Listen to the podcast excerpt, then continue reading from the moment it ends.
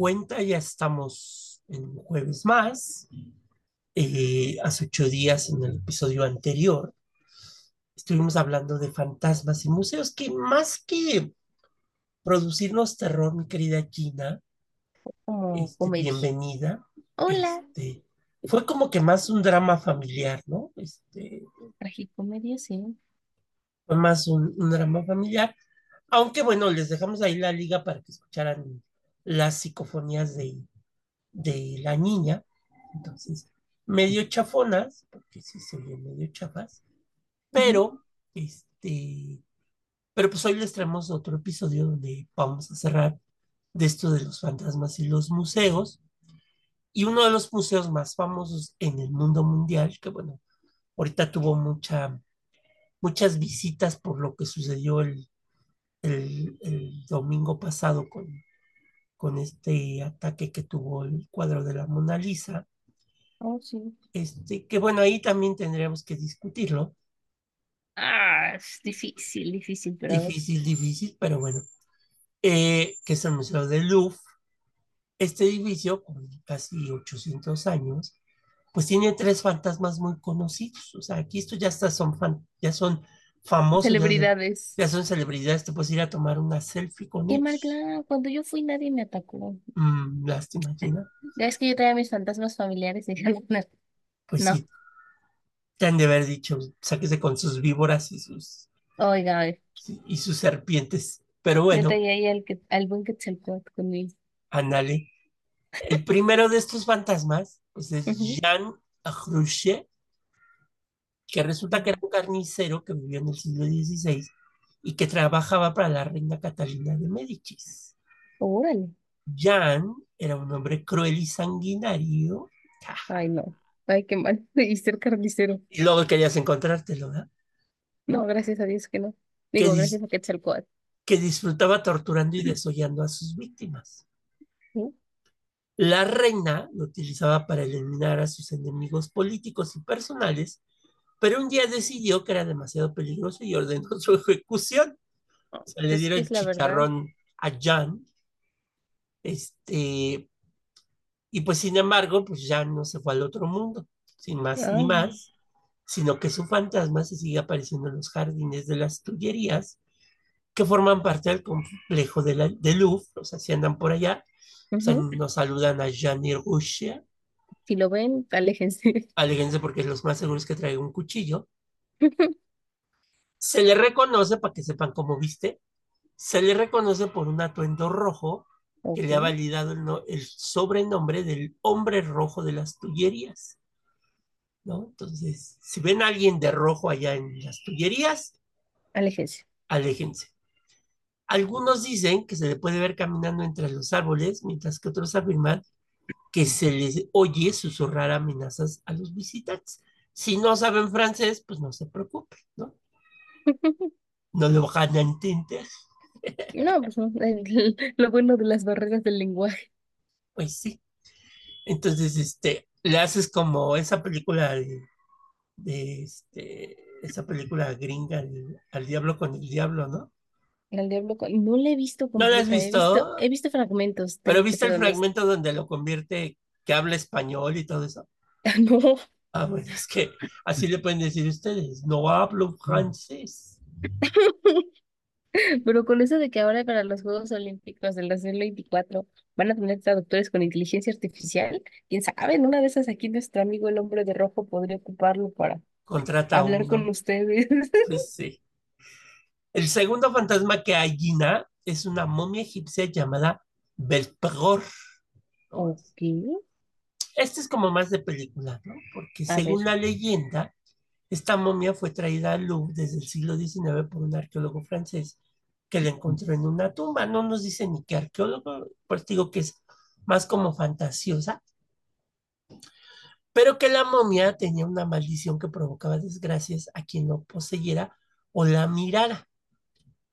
El arqueólogo que la descubrió murió poco después de llegar a París y la momia fue expuesta en el museo. Estas son las típicas eh, leyendas urbanas de los arqueólogos, ¿no? Sobre todo los arqueólogos que traían momias egipcias, ¿no? Que, que llegaban y pelas, colgaban los tenis.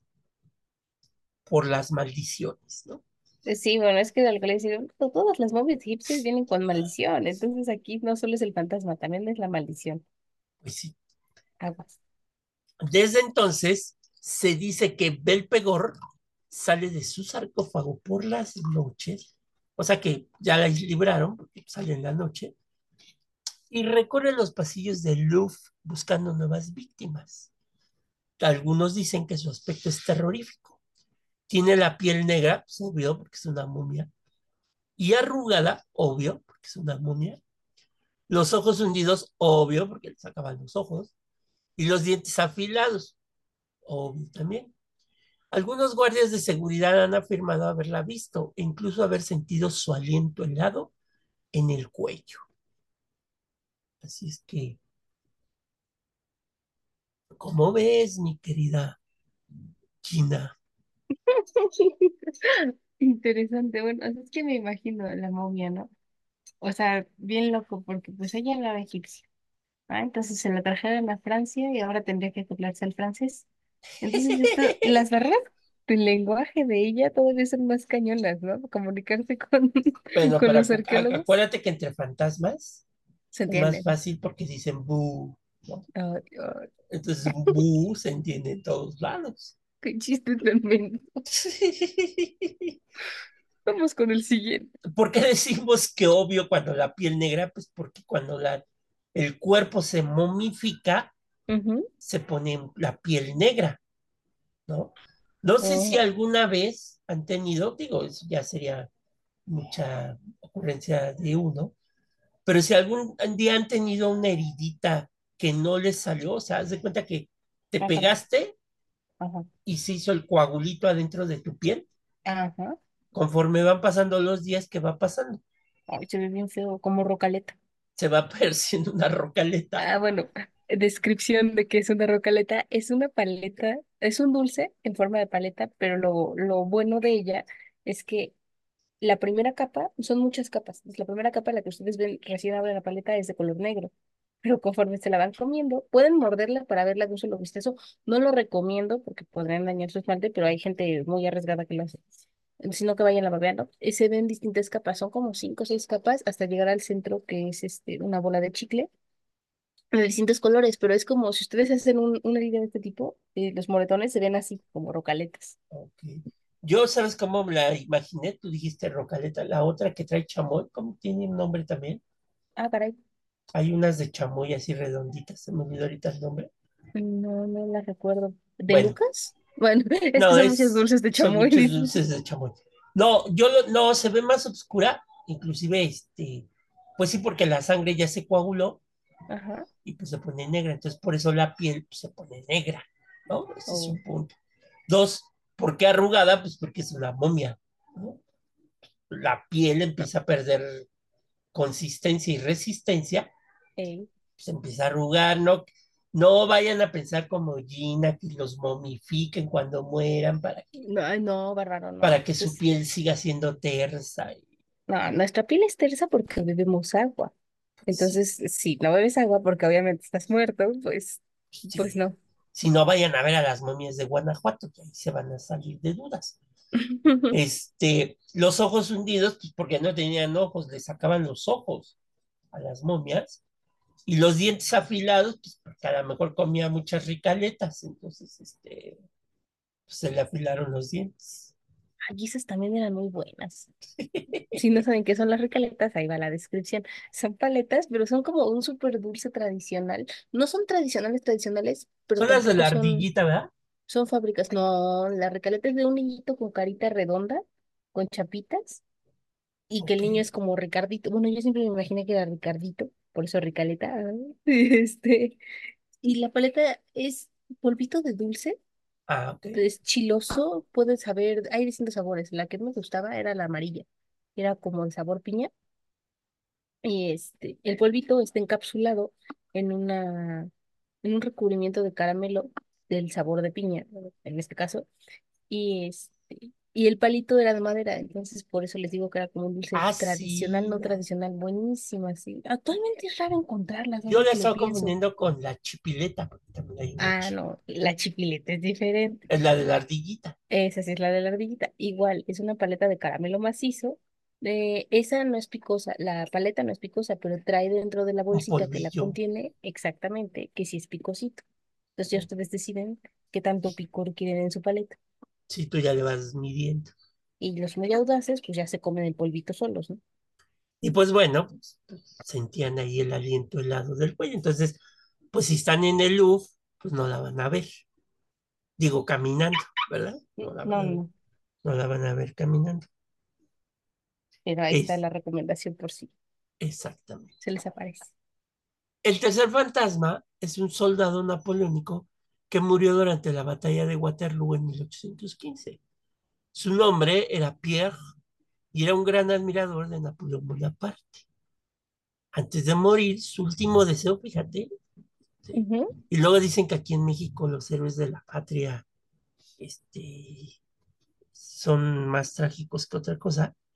Este, pero este cuate Pierre pidió como último deseo ver el retrato de su emperador favorito que se encontraba en el Louvre, ¿no? Entonces, él dijo, señores, este, vamos a hacer esto, vamos a, me muero, ustedes me van a llevar al Louvre, porque antes de morir, bueno, no me muero, estoy herido, pero antes de morir quiero ver por última vez el retrato del emperador Napoleón, ¿no? Entonces, pues no pudo cumplir su deseo porque colgó primero los tenis, bueno, en este caso las botas, y entonces este se murió. Y no pudo llegar con vida a Louvre, pero este, su espíritu sí, porque viajó hasta el museo donde se quedó para siempre.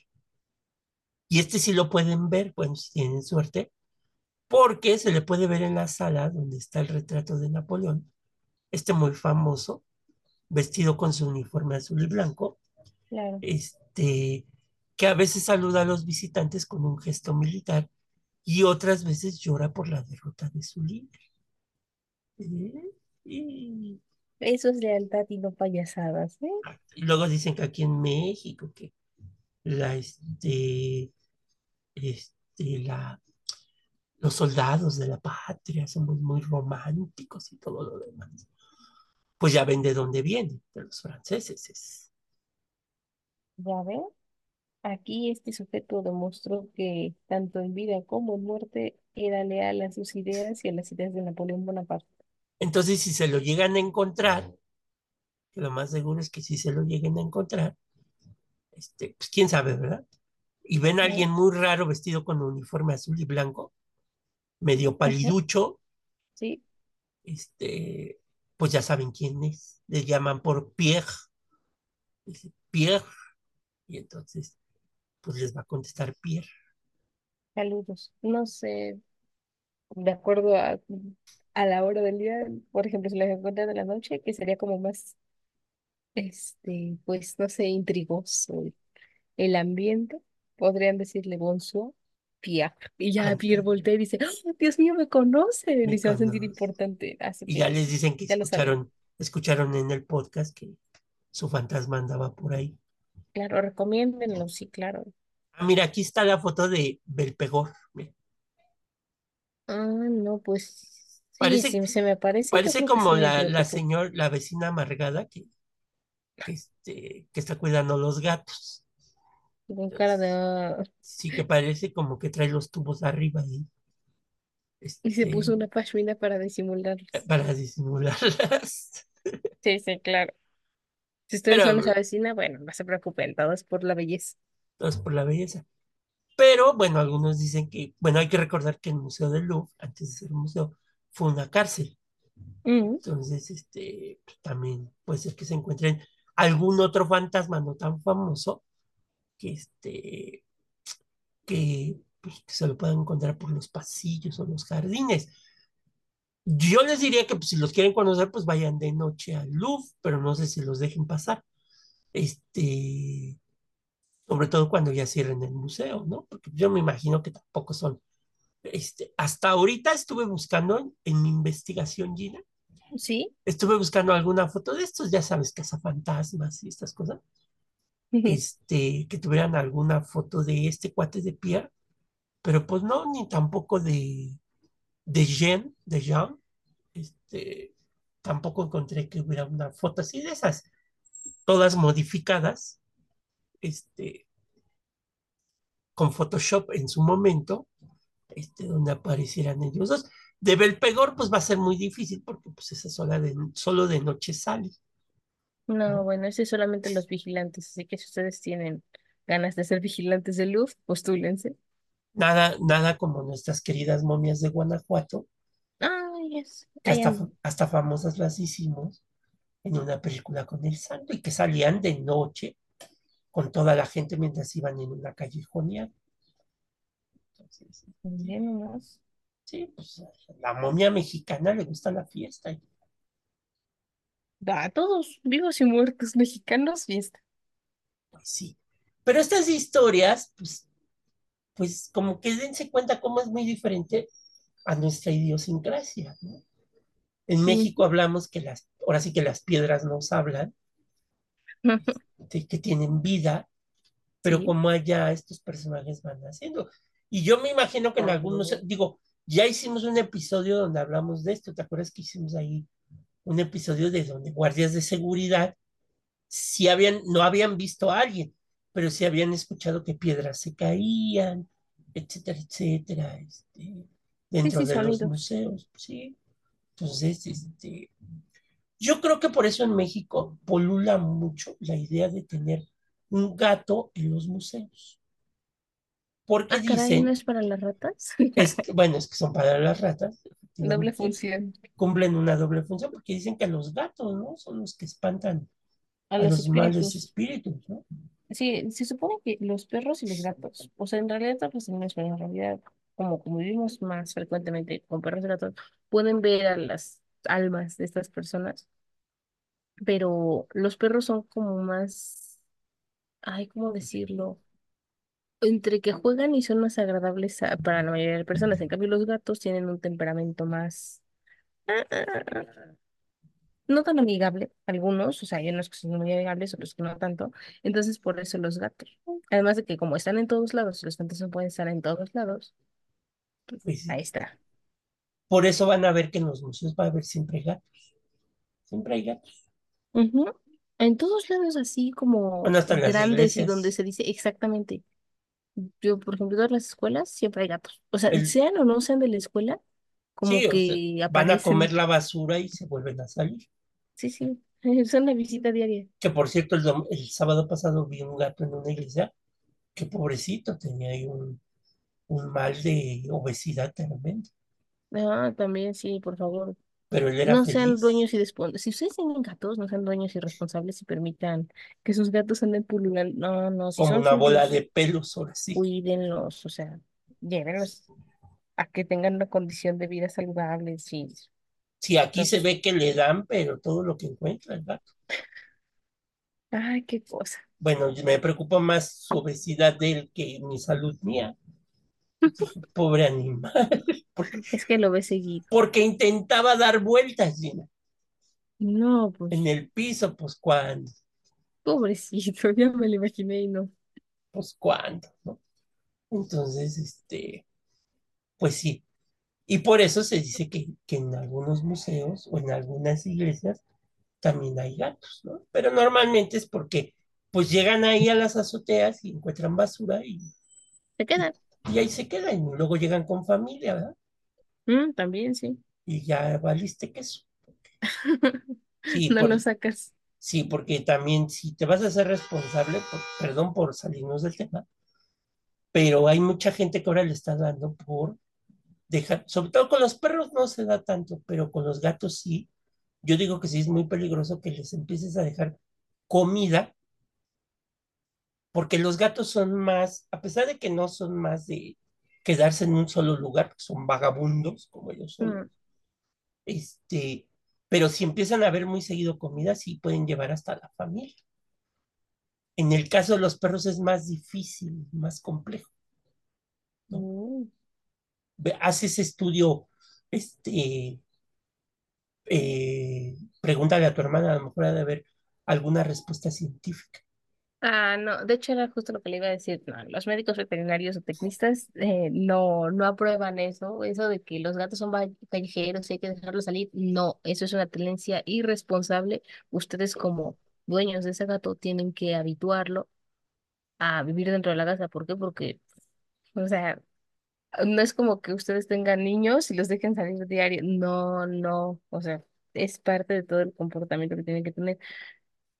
Obviamente, como dueños responsables, tienen que procurar la salud de su animal de compañía, que es un gato, y llevarlos a sus vacunas pertinentes, obviamente la esterilización, y no solamente para evitar que se prolifere que haya gatos callejeros, no, también evitas otros problemas de salud reproductiva que pueden derivar en problemas para la salud en general de sus gatos. Esto también aplica para perros, pero ahorita estamos hablando de gatos.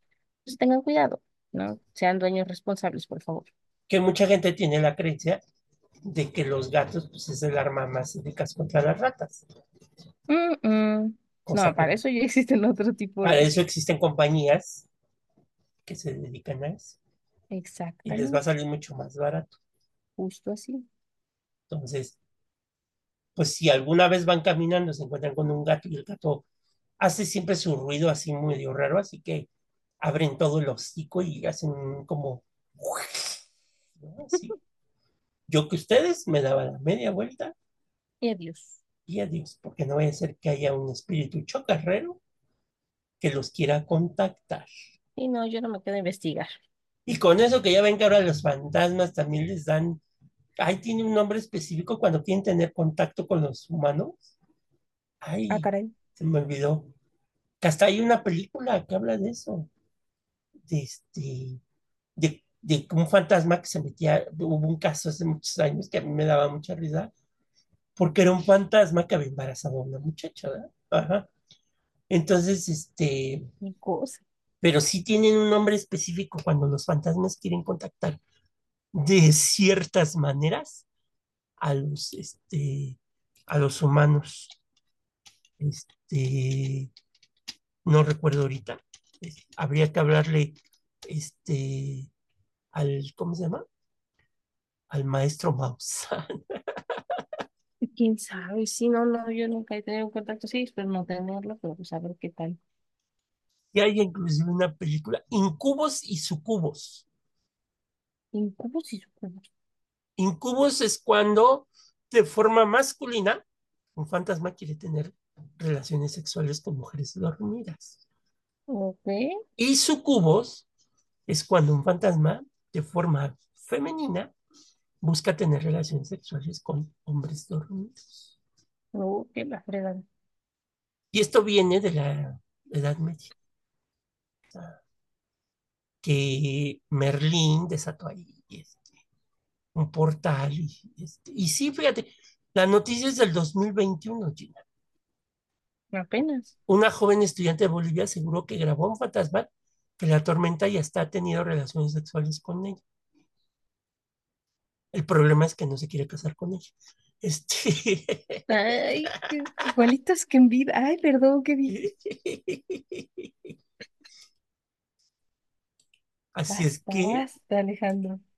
así es que, así- es que me aguanté porque tengo un poquito de tos, entonces me iba a dar la tos El ataque. por mi chiste. Ay, Dios mío, no, si le digo que se cae, ¿no? Que te seguiré Tremendo. diciendo lo mismo. Fue chiste, parezca lo que parezca. Bueno, interprétenlo como mejor les convenga. Así es que, pues los dejamos con sus fantasmas. Cuídense Si mucho. están oyendo esto en la madrugada, pues Saludos. saludos y preocúpense si empiezan a escuchar ruidos raros por su casa. Yo les recomiendo que el mejor escudo es que se tapen con las cobijas. Ay, yo iba a decir que vayan por su rosario, pero bueno, No, tápense con las cobijas porque pues, ojos que no ven, corazón que no siente. fantasma que no siente, ¿no? No, bueno. A ver, Gina, nos Nos vemos. vemos. Bye.